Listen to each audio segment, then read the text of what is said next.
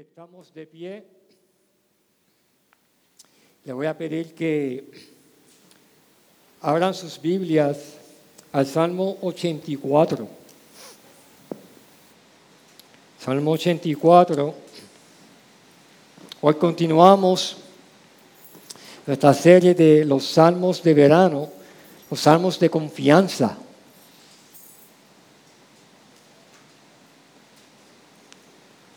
Leemos el Salmo 84. Cuán preciosas son tus moradas, oh Señor de los ejércitos. Anhela mi alma y aún desea con ansias los atrios del Señor. Mi corazón y mi carne cantan con gozo al Dios vivo. Aún el gorrión ha hallado casa y la golondrina nido para sí donde poner sus polluelos tus altares, oh Señor de los ejércitos, Rey mío y Dios mío. Cuán bienaventurados son los que moran en tu casa, continuamente te alaban. Cuán bienaventurado es el hombre cuyo poder está en ti, en cuyo corazón están los caminos a Sión. Pasando por el valle de Vaca, lo convierten en manantial también las lluvias tempranas lo cubren de bendiciones. Van de poder en poder, cada uno de ellos comparece ante Dios en Sión. Oh Señor, Dios de los ejércitos, oye mi corazón. Escucha, oh Dios de Jacob. Mira, oh Dios, escudo nuestro, y contempla el rostro de tu ungido porque mejor es un día en tus atrios que mil fuera de ellos. Prefiero estar en el umbral de la casa de mi Dios que morar en las tiendas de impiedad. Porque sol y escudo es el Señor Dios. Gracia y gloria da el Señor. Nada bueno niega a los que andan en integridad. Oh Señor de los ejércitos cuán bienaventurado es el hombre que en ti confía. Iglesia, ayúdame a orar. Padre Celestial, gracias por la lluvia que está cayendo ahora mismo y porque estamos aquí reunidos, Señor, ante ti para exponer tu palabra en el Salmo 84. Gracias por tu palabra. Padre Celestial, ayúdame a proclamar tu palabra, a exponerla claramente. Y ayúdanos como iglesia, Señor, a recibirle tu palabra, Señor. Ayúdanos, Señor, para ser transformados de acuerdo a la imagen de Jesús, Señor. Para conforme a Él, de acuerdo a tu voluntad, Señor. Te damos gracias, Señor, y venimos en expectación de recibir de ti hoy. En el nombre de Jesús, amén. Iglesia, se pueden sentar.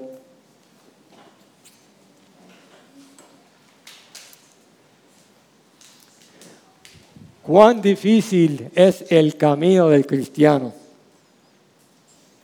Yo me acuerdo cuando Dios por su gracia me salvó mediante la fe en el Señor Jesucristo. Como yo creía que la, la vida iba a ser bien fácil. Creía que mi temperamento iba a mejorar de la noche a la mañana.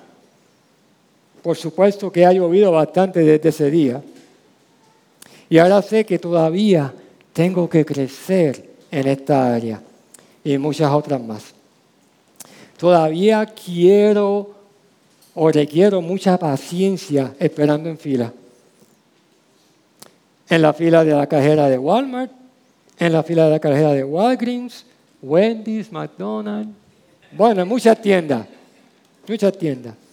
Y si mi esposa amor está conmigo, me deja saber con un codazo en la costilla cuando me salgo de línea y empiezo a refunfuñar.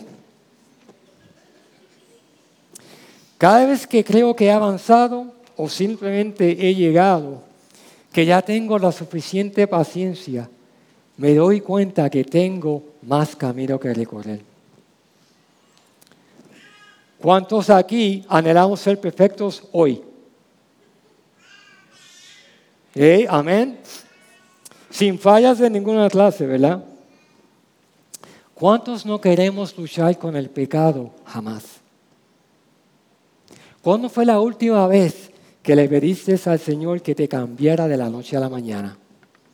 Solamente para darte cuenta que a veces Dios puede cambiarnos inmediatamente, pero casi siempre necesitamos peregrinar en nuestras vidas para reconocer cuánto más necesitamos de su gracia, cuánto más debemos de desear ser cambiados en su semejanza.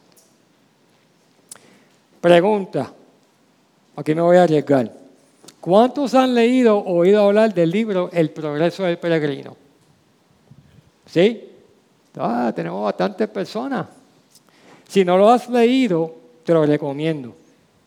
Si lo has leído, espero que se lo estés leyendo y, pues, o pensarlo leer a tus hijos.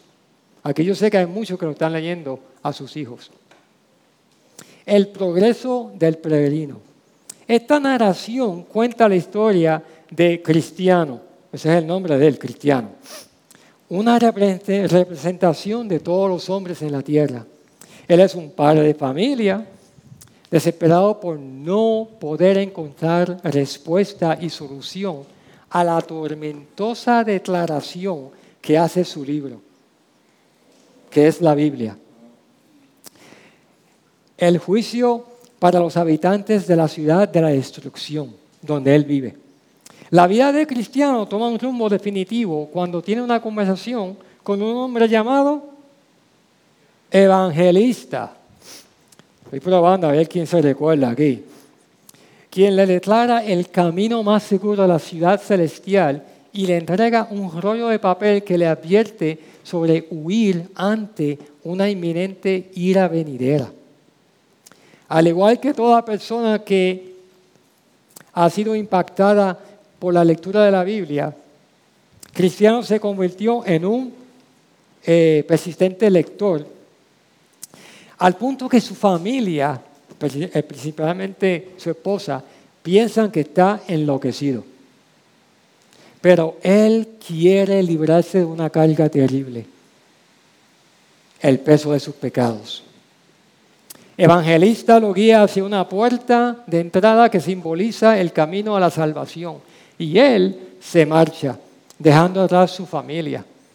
Uno de los momentos cumbres de esta alegoría se da cuando Cristiano se encuentra con la cruz de Cristo, que lo libera de su gran y pesado equipaje que carga sobre sus espaldas, permitiéndolo entrar o transitar de una manera más ligera. Después de luchar por salir del camino incorrecto de la moralidad y de cargar con el peso del pecado, llegamos a un lugar por el cual todos tenemos o debemos pasar para llegar a la ciudad celestial. Y ese lugar es la cruz en donde somos despojados de toda carga de pecado. Voy a parar aquí porque si no les cuento todo el libro. Y no quiero, no quiero este, contárselo todo. El Salmo 84, en el Salmo 84 leemos sobre el camino de un peregrino también que confía en Dios, que anhela estar en su presencia más que un salmo, es una canción que describe el camino del peregrino a confiar en Dios. Charles Spurgeon, el famoso predicador, se refirió al Salmo 84 como aquel, y leo, que tiene el derecho de ser llamado la perla de los salmos. Si el 23 es el más popular, el 103 el más alegre, el 119, el más profundamente experimental, y el 51, que lo leímos hoy, el más lastimero. El Salmo 84 es uno de los más dulces salmos de paz. Este salmo es una canción, como lo leen en, su Biblia, de los hijos de Coré. Los hijos de Coré eran descendientes de levitas. Este salmo fue compuesto antes del exilio de Judá y de Israel porque se refiere al templo y al rey de Israel en el verso, versículo 9. Es una canción diseñada para ser cantada o leída a través de una procesión hacia Jerusalén, con el propósito de visitar el templo de Dios. Voy a tener que gritar un poquito más, ¿verdad? ¿Me están escuchando? Orlando. Ok, bien. La pregunta que me hago es, ¿por qué había un requerimiento para viajar a Jerusalén y visitar el templo? La respuesta la encontramos en Deuteronomio 16, 16. Dios indica este requerimiento. Tres veces al año se presentarán todos los varones de Israel delante del Señor Dios en el templo. En las fiestas de los panes sin levadura, en las fiestas de las semanas y en la fiesta de los tabernáculos. Y no se presentarán con las manos vacías delante del Señor. Cada hombre dará lo que pueda de acuerdo con la bendición que el Señor Dios le haya dado. El Salmo 84 tiene tres partes. Del versículo 1 al 4, el salmista mira de lejos el comienzo de su peregrinar hacia Jerusalén y al templo de Dios. En el medio, en los versículos 5 al 7, el salmista peregrino comienza el camino hacia Jerusalén. El de los versículos 8 al 12, el salmista peregrino llega a su destino, Jerusalén, y al templo donde entona una oración de adoración a Dios. Imagínense leer o escuchar los versículos del 1 al 4, la primera parte, como el salmista, desde lejos mirando hacia Jerusalén lo voy a leer de nuevo.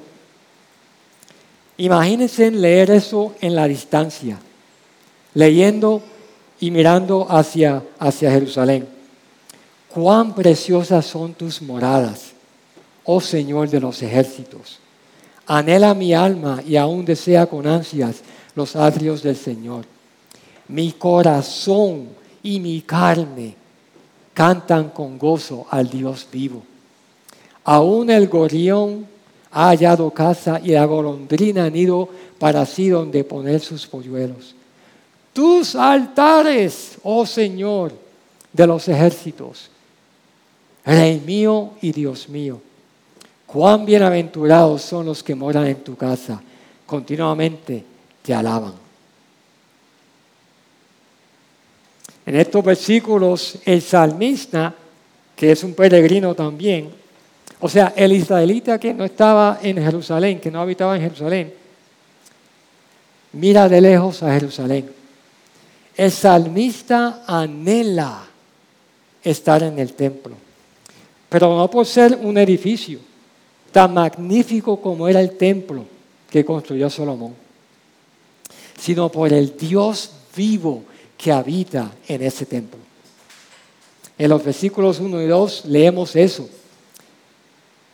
Ahora, de acuerdo a Webster, el diccionario, la palabra anhelar se refiere a un fuerte deseo de algo o de alguien.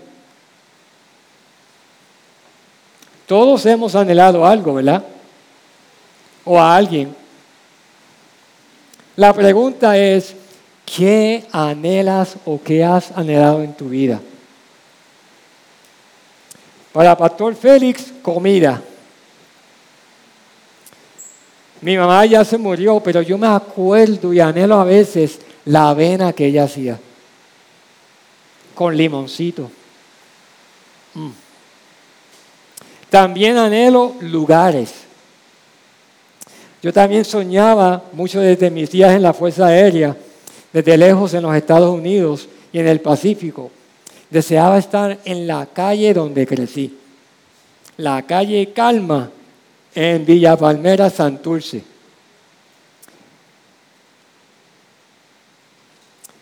Para aclaración, yo no soy cangrejero. Isaac Ponce, soy pirata. Así es, así es. También anhelo mi hogar. Todos anhelamos nuestro hogar, ¿verdad? Ya sea donde estaba ese hogar. Y ahora en Puerto Rico, cada vez que viajamos fuera de nuestro país, siempre deseamos regresar a nuestro hogar. Tal y como nosotros anhelamos lo que hemos probado, el salmista anhela porque él ha probado esta experiencia. Él ya ha estado en el templo anteriormente. Por esto es porque lo que él puede cantar con gozo al Dios vivo en versículo 2 y también puede reconocer la bendición para todo el que mora en el templo en los versículos 3 y 4. Yo me veo como el salmista, como un peregrino. Es más, todos nosotros somos peregrinos en esta vida. Todos somos diseñados por Dios para adoración, ya sea que lo reconozcamos o no. Todos como en el libro El progreso del peregrino, queremos librarnos de una carga terrible, el peso de nuestros pecados. El apóstol Pedro en Primera de Pedro 2.11 nos recuerda que aunque seas creyente, aún somos extranjeros y peregrinos en esta tierra. Todos anhelamos un hogar final también. De hecho, Jesús nos promete a todos los que creemos en Él una morada celestial en Juan 14, 2 y 3. No solo el salmista anhela el templo desde la distancia, pero que en obediencia confía su viaje hacia Jerusalén en el camino, como leemos en los versículos 5 al 7. Imagínate leer o recordarte de este salmo a la misma vez que estás caminando. Imagínate esto. Cuán bienaventurado es el hombre cuyo poder está en ti, en cuyo corazón están los caminos a Sión. Pasando por el valle de Vaca, lo convierten en manantial. También las lluvias tempranas lo cubren de bendiciones. Van de poder en poder. Cada uno de ellos comparece ante Dios en Sión. Aquel peregrino comienza su camino y describe el camino hacia Jerusalén, que es otro nombre para Sión. Comienza el camino fortaleciéndose en el Señor. En el versículo 5 leemos eso. Poniendo su confianza en Él. Continúa describiendo el camino como retante y arduo en el versículo 6, pero también demuestra su confianza en Dios, esperando las lluvias refrescantes en un sitio árido como el desierto. Cuando leemos en el versículo 6, Valle de Vaca, no es vaca con V, ¿ok? Es vaca con B de burro. Vaca puede traducirse como llanto o árbol de bálsamo. De hecho, muchos escolares creen que este valle era un lugar árido en el camino a Jerusalén. También la frase de poder en poder en el versículo 7 lleva la idea de ser fortalecido a través del camino en su obediencia a comparecer a Dios. Y necesitamos ser fortalecidos por nuestras propias flaquezas y porque el camino está lleno de tentaciones que quieren desviarnos y hacernos perder. Cuando comparo el camino de estos peregrinos judíos para viajar al templo con el camino que tomamos los domingos para llegar a la gracia redentora, me quedo corto. ¿Cuándo fue la última vez que caminaste para llegar a una iglesia? Hoy en día, si no es en carro, no llegamos. Yo recuerdo cuando era teenager, hace tiempo, Yo me quedaba, en los veranos, me quedaba con mi titi Gloria en el barrio La Gloria de Trujillo Alto. ¿Por qué? Porque yo era asmático. En la casa donde vivíamos, en Villa Palmeras, estaba localizada al lado de un negocio que recogía metales y escombros. Y el hollín, pues, me causaba asma. Así que me iba a los veranos para el barrio La Gloria, allá en el campo, donde se respira aire puro. Me acuerdo como todos los sábados, ella quería ir a la iglesia, a su iglesia católica. Y en aquellos días el padre recogía personas en la carretera principal para recoger a las personas en su bronco, el Ford Bronco, que se estaba cayendo en canto. Nosotros teníamos que, desde la casa de mi tía, bajar una halda. ¿Saben lo que es una halda, verdad? Cruzar una joya. ¿Saben lo que es una joya, verdad? La joya es un riachuelo chiquito y después subir otra halda a la carretera principal. Y si eso, eso era difícil por el día, imagínate hacerlo de noche cuando regresabas. Todavía se me paran los pelos. El punto es que el anhelo a estar en la presencia del Señor nos llevará a tomar riesgos que requieren esfuerzo único el anhelo a estar en la presencia del Señor nos llevará a tomar riesgos que requieren esfuerzos únicos. Para nosotros hay muchos caminos en la vida, pero solo un camino hacia Dios. Este camino es el Evangelio, no como destino, pero como rumbo. La única manera de llegar a la presencia de Dios el Evangelio nos enseña que hay solo un camino y es Jesús. En Juan 14, 6, Jesús dice, yo soy el camino, la verdad y la vida. Nadie viene al Padre sino por mí. Sí, Jesús es el único camino. Como creyentes debemos confiar en Cristo nuestro sumo sacerdote, y que por medio de él podemos acercarnos con confianza al trono de la gracia, para que recibamos misericordia y hallar gracia para la ayuda oportuna, como leemos en Hebreos 4, 14 y 16. Sabemos que todo camino tiene su destino en los versículos del 8 al 12, el salmista peregrino recuenta su llegar a ese destino. Imagínate leer estos versículos a la misma vez que estás entrando a la ciudad de Jerusalén, a la misma vez que estás llegando al templo y entras al templo. Oh Señor Dios, Dios de los ejércitos, oye mi oración. Escucha, oh Dios de Jacob. Mira, oh Dios, escudo nuestro, y contempla el rostro de tu ungido.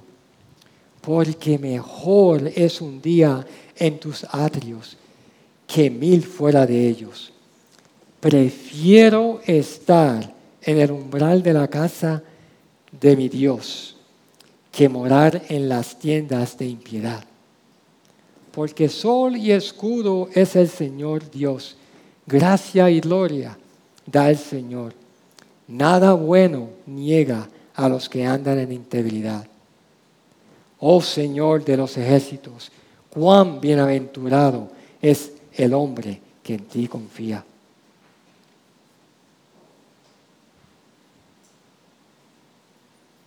Aquí el salmista peregrino ya ha llegado a su destino. Se encuentra dentro de los jardines del templo ante la majestad de esos jardines, de sus atrios. Es aquí que él dedica una oración que comienza en el versículo 8. A través del Salmo, el peregrino describe el templo como las moradas, los atrios de Dios, pero también como su casa, con altares que sirven para, para ofrecer holocaustos para Él. Este destino, este templo, es la, la promesa de la morada de Dios en, contenida en Deuteronomio 12 del 4 al 9. Buscarán al Señor en el lugar en, en que el Señor su Dios escoja de todas sus tribus, para poner allí su nombre para su morada. Y allí ustedes irán. Allí llevarán sus holocaustos, sus sacrificios, sus diezmos, la contribución de su mano, sus ofrendas votivas, sus ofrendas voluntarias y el primogénito de sus vacas con V y de sus ovejas. Allí también ustedes y sus familias comerán en presencia del Señor su Dios y se alegrarán en todas sus empresas en las cuales el Señor su Dios los ha bendecido. De ninguna manera harán lo que hacemos aquí hoy, que cada cual hace lo que le parece bien a sus propios ojos, porque todavía no han llegado al lugar de reposo y a la heredad que el Señor su Dios les da. Esta promesa, este pasaje en Deuteronomio, se la dio Dios al pueblo de Israel cuando estaban en el desierto, en el Éxodo. Todavía no habían llegado a la tierra prometida. El templo no había sido construido. Por tanto, el salmista como nosotros hoy en día somos llamados a venir ante su presencia a llevar holocaustos espirituales, nuestros diezmos y ofrendas voluntarias, a compartir su cena en la presencia del Señor y así también a recibir su bendición. Como dice Hebreos 13:15, por tanto, ofrezcamos continuamente mediante Él sacrificio de alabanza a Dios, es decir, el fruto de labios que confiesan su nombre. Estos versículos del 8 al 12 son una canción de Sión que contiene una oración por el rey en los versículos 8 y 9, que para mí lee mejor en la traducción, nueva traducción viviente. Dice, oh Señor Dios de los ejércitos celestiales, oye mi oración. Escucha, oh Dios de Jacob, oh Dios, mira con favor al rey, nuestro escudo muestra bondad a quien has ungido. El salmista ora por el rey de Israel, quien también está tomando parte en las festividades que se encuentran ese día. Lo describe como un rey protector cuando se refiere al escudo y como el ungido de Dios. El Salmo 84 es un texto para nosotros hoy nos ayuda, nos motiva a adorar a Dios en su templo. Esta oración se enfoca en adorar a Dios, quien ha sido llamado a través del Salmo como Señor de los ejércitos, Dios vivo, Dios de Jacob y Dios mío. Esta oración indica cómo el estar en su presencia es mejor que nada más en comparación. En el versículo 10. Y estar en el umbral, en la puerta de la casa de mi Dios. Fijémonos cómo el salmista adora a Dios. Primero se refiere a Dios como sol y escudo en el versículo 11, indicando su confianza en aquel que alumbra su camino y lo protege del mal. También atribuye a Él la gracia y la gloria en el versículo 11 que recibe aquel que camina con confianza, que anda en integridad. La oración termina en el versículo 12 con una declaración de fe y esperanza en todo aquel que confía en el Señor. En resumen, vemos que el Salmo 84 nos enseña a confiar en Dios nos demuestra cómo el salmista peregrino pone su confianza en Dios.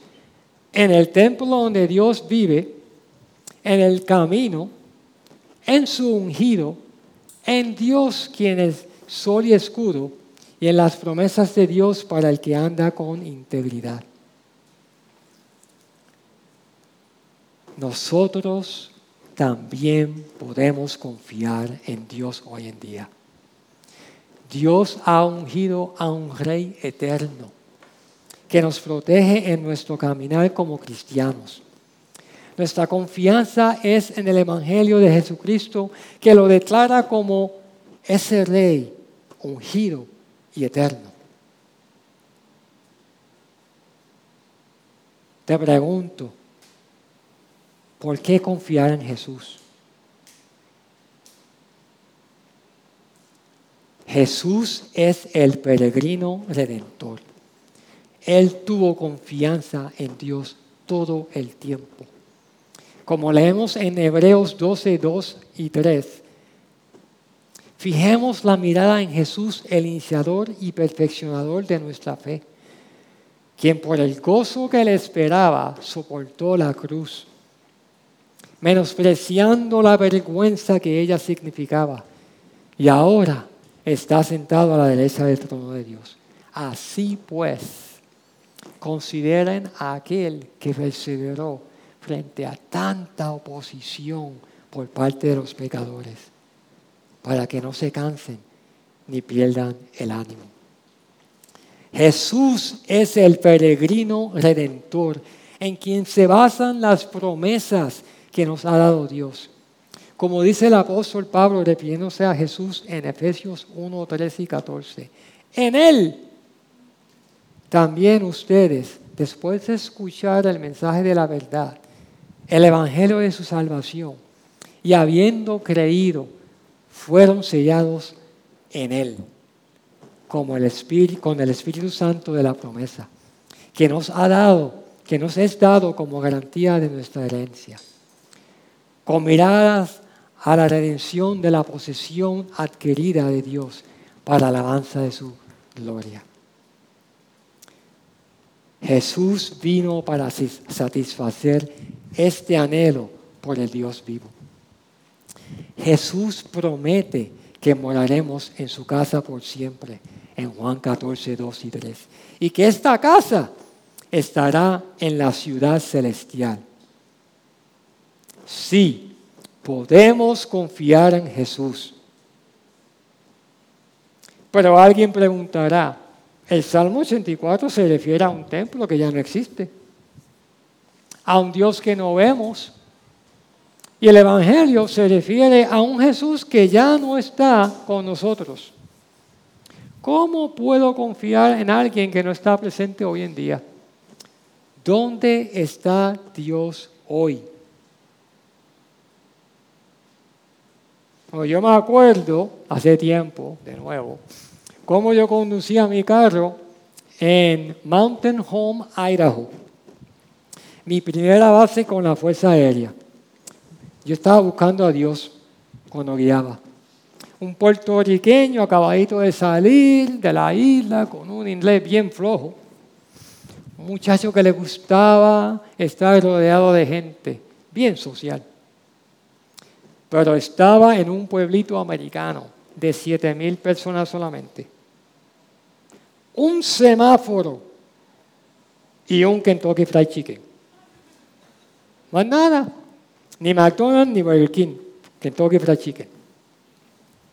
Me acuerdo cuando yo comencé a responder al llamado de Dios, un llamado a buscarlo, luego de escuchar el Evangelio tantas veces en mi vida. Cómo yo conducía mi carro de iglesia a iglesia, de edificio a edificio. Yo creía que iba a encontrar a Dios en un edificio, pero Él me encontró de otra manera. Luego, en las Filipinas, a través de su palabra, a través de su evangelio. Antes de la destrucción del templo en el año 70 después de Cristo, Jesús llama el templo la casa de mi Padre en Juan 2.16. Y luego que Jesús envía el Espíritu Santo, Pablo se refiere a nosotros, a la iglesia, como el templo de Dios. En 1 Corintios 3, 16, 17, Él enfatiza a los corintios y a nosotros. ¿No saben que ustedes son templo de Dios y que el Espíritu de Dios habita en ustedes? Si alguno destruye el templo de Dios, él mismo será destruido por Dios, porque el templo de Dios es sagrado. Y ustedes son ese templo. Ese ustedes se refiere a los creyentes en plural. Se refiere a la iglesia universal, como el templo de Dios donde anhelamos encontrar al Dios vivo. O sea, nosotros, como iglesia, somos templo de Dios.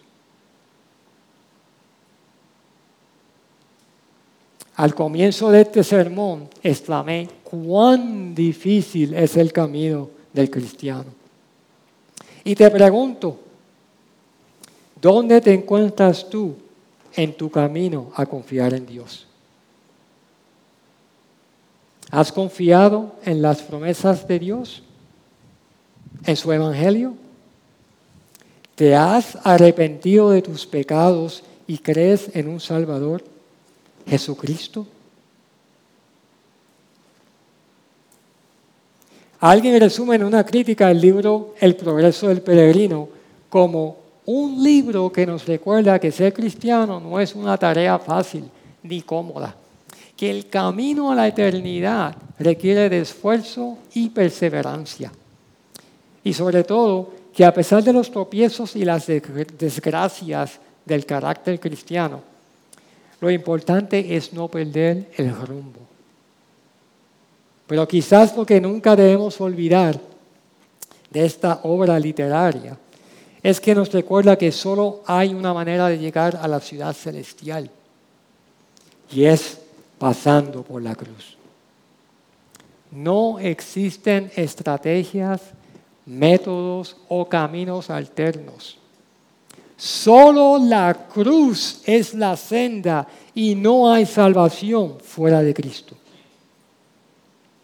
El progreso del peregrino nos enseña también que el carácter cristiano no tiene que recorrer este camino solo, pero que hay otros recorriendo el mismo camino.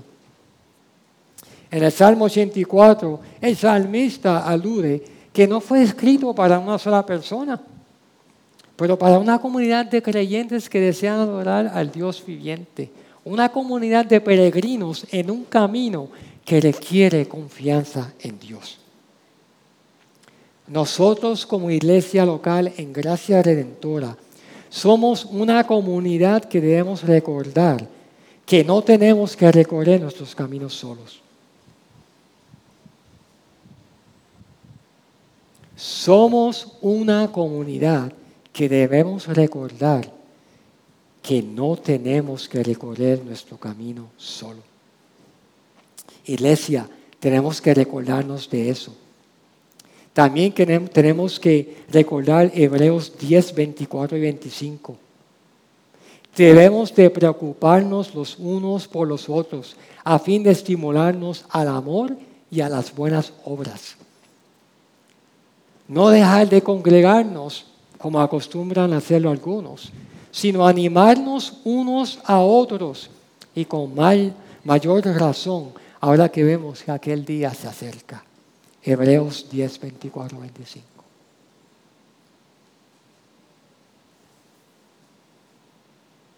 ¿Estás retenido? ¿Estás desconfiando? ¿Has perdido el rumbo como el peregrino en el libro?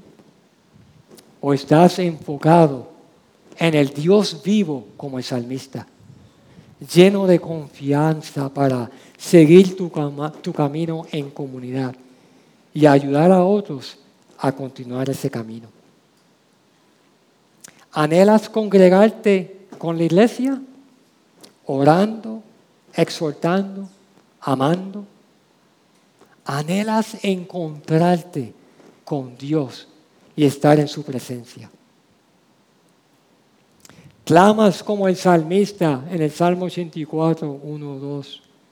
Cuán preciosas son tus moradas, oh Señor de los ejércitos.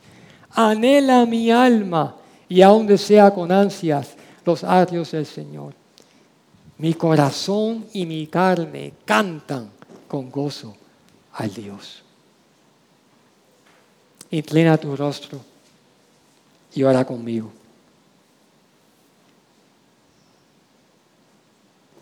Oh Señor, Dios de los ejércitos, oye mi oración. Escucha, oh Dios de Jacob. Mira, oh Dios, escudo nuestro, y contempla el rostro de tu ungido, porque mejor es un día en tus atrios que mil fuera de ellos. Prefiero estar en el umbral de la casa de mi Dios que morar en las tiendas de impiedad porque sol y escudo es el Señor Dios. Gracia y gloria da el Señor. Nada bueno niega a los que andan en integridad. Oh Señor de los ejércitos, cuán bienaventurado es el hombre que en ti confía. Padre, gracias por tu palabra. Ayúdanos a caminar con confianza en ti no solos, pero en comunidad. En comunidad, congregándonos, Señor, y ayudándonos los unos a los otros, animándonos, exhortándonos, amándonos, Señor. Ayúdanos a crecer como tu iglesia, Señor, para así poder llevar tu evangelio, Señor,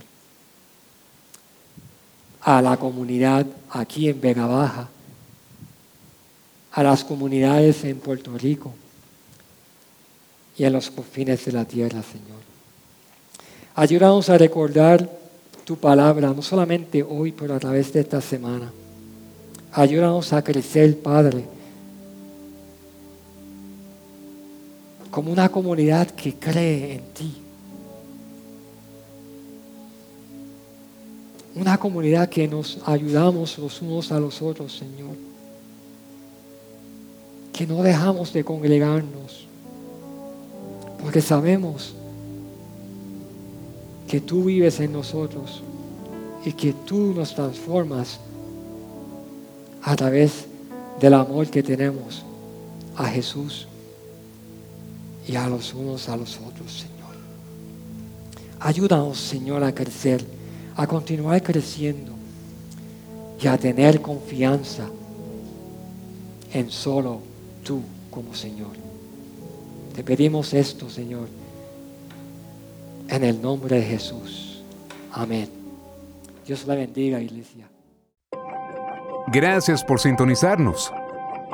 Puedes encontrarnos en las diferentes plataformas de redes sociales, como también visitarnos a www.iglesiagraciaredentora.com.